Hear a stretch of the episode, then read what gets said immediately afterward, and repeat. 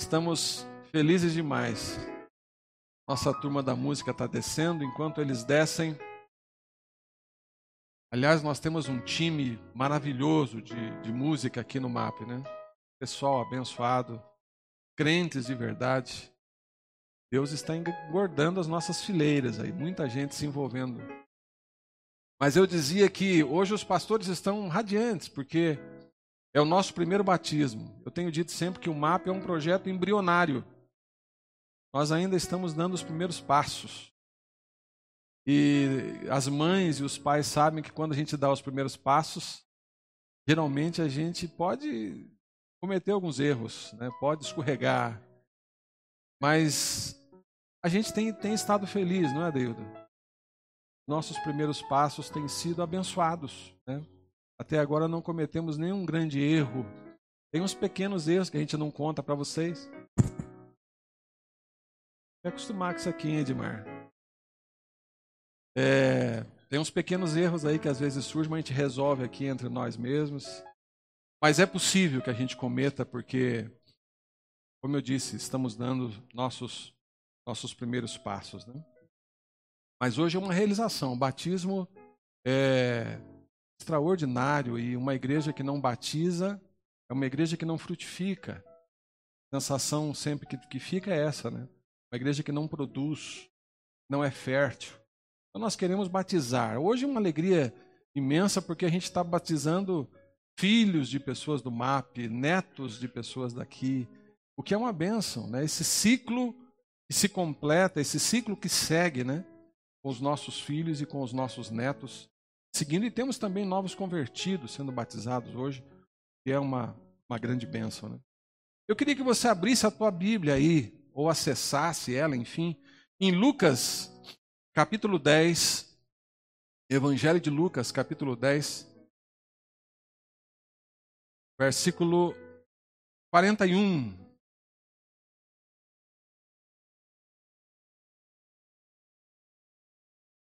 Nós vamos ler o 41 e o 42 de Lucas 10. Uma passagem muito conhecida, mas é bom que você, nós recordemos desse texto de Lucas que diz assim: palavras de Jesus, né? Marta, estás ansiosa? Jesus falando com Marta, você está ansiosa, afadigada com muitas coisas. Mas uma só é necessária. E Maria, essa escolheu a boa parte, a qual não lhe será tirada. Eu queria rapidamente, hoje será uma mensagem bem, bem curta, falar para vocês sobre escolhas. Nós sempre estamos escolhendo. Né? Nossa vida é baseada em escolhas. Todos os dias, quando saímos de casa, fazemos essas escolhas. Sempre temos pelo menos dois ou mais caminhos a tomar. Isso é desde o nosso início de vida. Lá, quando somos ainda adolescentes, como alguns hoje que vão se batizar, a gente começa a tomar essas escolhas. Sempre observando os pais, os avós, a família, os amigos. As nossas primeiras decisões começam a ser tomadas ali.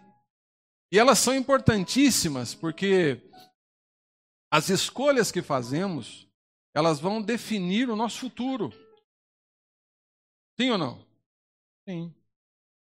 Nós decidimos, por exemplo, tomamos a escolha de decidir que profissão vamos ter. E aqui nós temos muitos profissionais. E é triste quando você encontra alguém de 40, 50 anos, você conversando com ele, ele fala: Olha, não consegui escolher.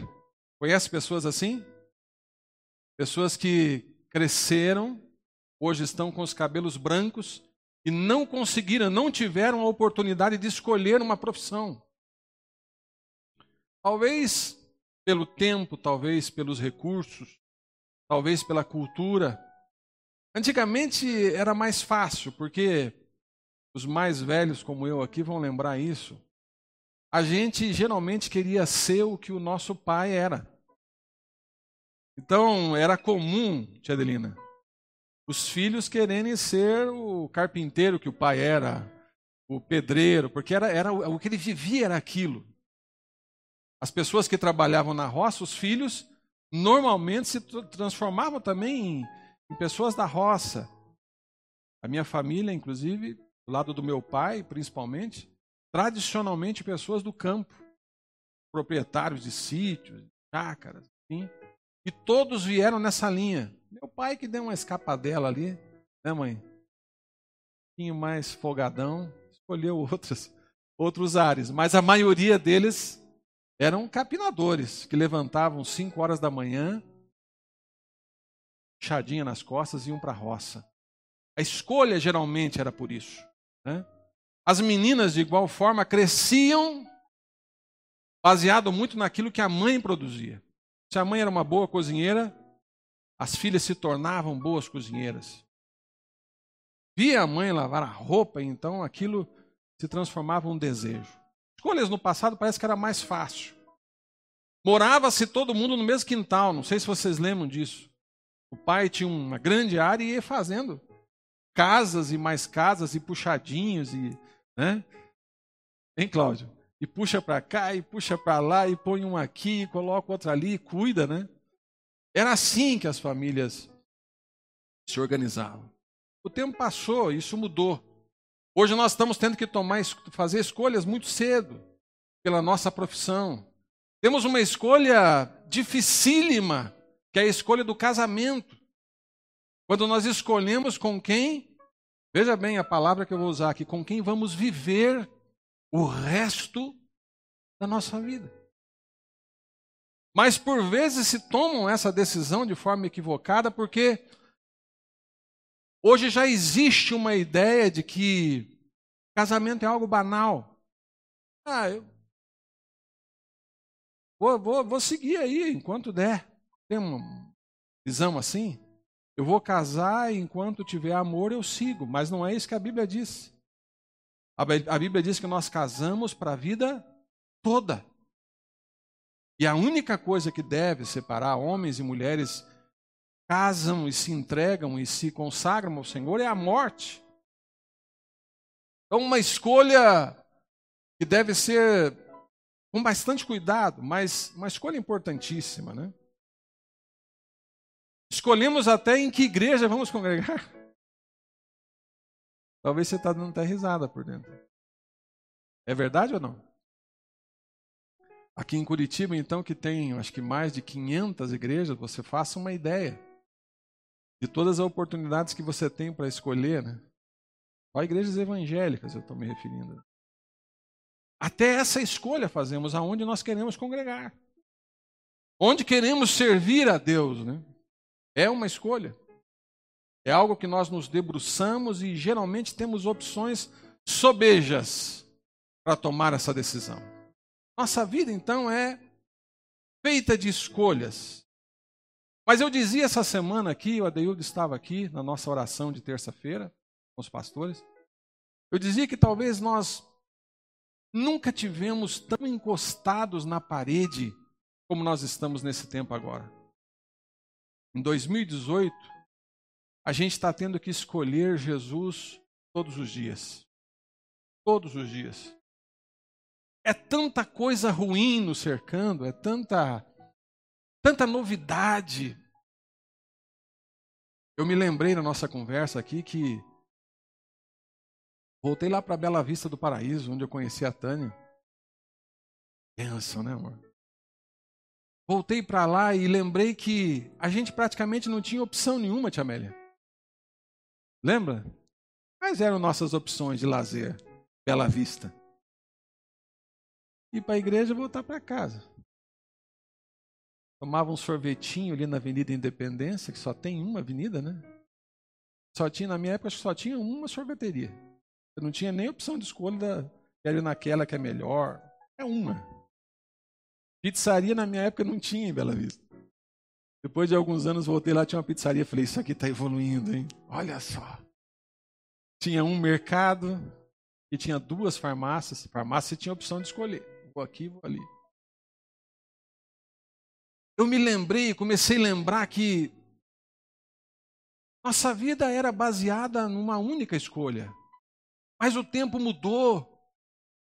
Nós estamos em 2018 E todos os dias, Jean, é um monte de novidades borbulhando no nosso celular, nas redes sociais. Você sai para a rua, os carros hoje são elétricos. Ontem tive, entrei dentro de um carro ontem. Ele é elétrico, você carrega na tomada. Quando que eu imaginei que isso um dia seria possível? Vai lá, bota na tomada e sai andando com o carro no outro dia. Eu estou esperando ansiosamente o dia que os carros vão fazer assim, ó, a rodinha fecha para dentro aqui assim, né? E ele você parte. Vai acontecer. Pode anotar aí. Palavras do pastor Marcos, profecia. Os, car... Os carros vão voar. Já tem uns carros voando por aí, mas é é outra coisa. De vez em quando corta até a cabeça de algumas pessoas. Vai acontecer. O tempo é outro. A vida é outra. E hoje, mais do que nunca, nós estamos tendo que fazer uma escolha diária que é: eu pertenço ou não pertenço a Jesus? Preste bem atenção nisso. É uma escolha diária. Pastor, mas eu já aceitei a Jesus lá. 20, 30 anos atrás, eu eu já sou batizado nas águas, eu inclusive sou batizado com o Espírito Santo, eu eu tô ali, ó, eu Não é disso que eu estou falando é de escolher pertencer a Jesus. A palavra pertencimento talvez é o nosso grande desafio. Querer pertencer, desejar pertencer. Eu quero ser de Jesus. As minhas escolhas são por Ele. Minhas atitudes são de alguém que deseja Ele. Quando eu negocio, as pessoas veem Jesus na minha vida. Quando eu trabalho, as pessoas enxergam Jesus em mim. Quando eu ando pelas ruas, eu não envergonho a Cristo. Eu sou o mesmo na igreja, fora dela. Pertencimento. Pertencimento. Escolha diária, irmãos. Escolha diária. Tem muita gente por aí com vários perfis diferentes. Tem ou não? Tem muita gente com perfil diferente aí. Eu tenho um perfil para a igreja, e eu não estou falando aqui só de Facebook. Eu tenho um perfil para a igreja, eu tenho um perfil na rua, eu tenho um perfil no trabalho. E se você me encontrar de repente em algum lugar desses, você certamente não me reconhece como aquele lá da igreja. Escolhas, escolhas. Hoje nós vamos viver aqui talvez a maior escolha, uma das maiores escolhas do nosso tempo é escolher o batismo. Extraordinário isso, Deus. Ver o João de roupinha preta. Ali, o rapaz. Ver a Júlia, a Larissa, a Duda, com essas roupinhas, dizendo: Eu quero pertencer a Jesus. Aleluia. Aleluia. Levante a tua mão, diga eu quero pertencer a Jesus, eu pertenço a Jesus. E com a tua mão erguida assim, diga Jesus, olha para a minha vida, eu pertenço. Carabagaço. Corabagaço. Eu escolhi, eu escolhi te pertencer, Melk. Eu escolhi pertencer a Jesus. Eu escolhi, eu escolho ser dele. Aleluia. Passei a semana pensando sobre batismo. Fui para a Bíblia, fui para o Velho Testamento, fui para o Novo Testamento. Cliquei em vários estudos sobre batismo, tentei definir batismo. Primeira conclusão que a gente chega é que salvação não está condicionada a batismo como muitos pensam, não está condicionado a batismo. Texto, o texto é muito claro. Quando diz que todo aquele que crer e for batizado será salvo, mas na segunda parte diz que todo aquele que não crer será condenado. Não fala de batismo. Batismo é uma é como se fosse um acoplamento está no ato de crer. É a tua declaração de pertencimento. É a declaração de alguém que crê. Eu creio e me sujeito à palavra e me batizo publicamente. A doutora Bruna, ontem lá em casa, disse que é uma confissão pública de fé. Minha filha, ontem nós ali no debate do batismo, eu falei assim, pai, acho que o batismo é uma confissão pública de fé, que a gente crê em Jesus. É isso mesmo. É quando publicamente você diz, eu creio e declaro isso, me rendendo ao Senhor e descendo as águas do batismo. Só para você entender, é mais ou menos assim, olha, quem não quer se batizar é mais ou menos como alguém que casa, mas não quer usar aliança. Você não conhece ninguém assim. Não? Conhece. Pertencimento. Aliança é símbolo de pertencimento. Eu me caso com a Tânia há 31 anos atrás. Nunca tiramos. Quando as pessoas olham para nós, dizem assim: o Marcos pertence à Tânia e a Tânia pertence ao Marcos. Símbolo de pertencimento. Quando você tira, é como se você quisesse esconder que você pertence a alguém. Batismo é a mesma coisa. Eu creio e quero que as pessoas saibam que eu creio. Eu creio e quero publicamente declarar isso, que eu pertenço a Jesus. Pastor Luciano Subirá, ontem lendo um texto dele, tem uma frase que é extraordinária. Ele diz: o batismo é a circuncisão do coração. Extraordinário isso. Extraordinário. Lá no Velho Testamento, as pessoas declaravam que pertenciam a Jesus quando circuncidavam seus filhos lei. Novo Testamento, Jesus, qual que é o símbolo? Batismo. Eu creio, quero professar isso, todo o meu coração, com toda a minha alma. Aleluia. Então eu desço as águas do batismo. Lindo isso. Não é lindo isso? Quantos aqui são batizados? Levante a mão assim, para eu ver. Uia! Quase todos. Que bênção, que bênção.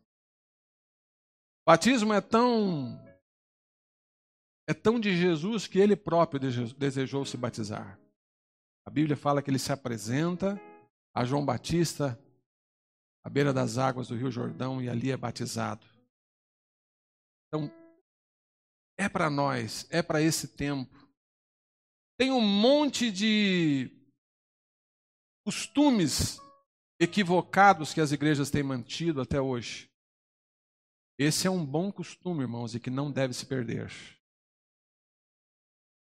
E por que você está dizendo isso, pastor? Para você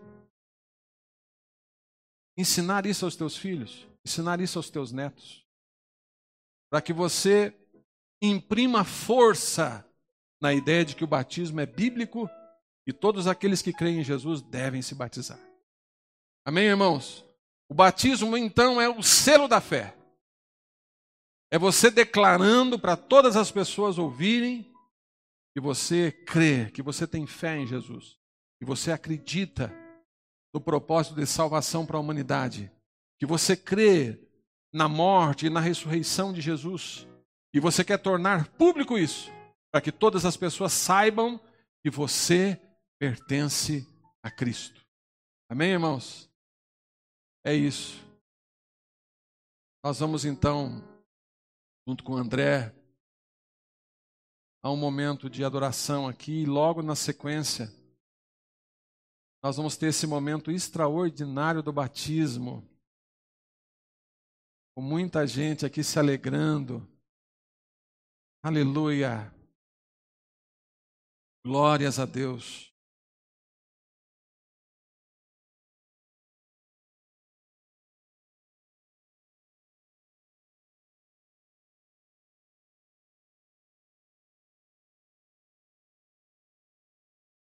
Oh, Espírito Santo.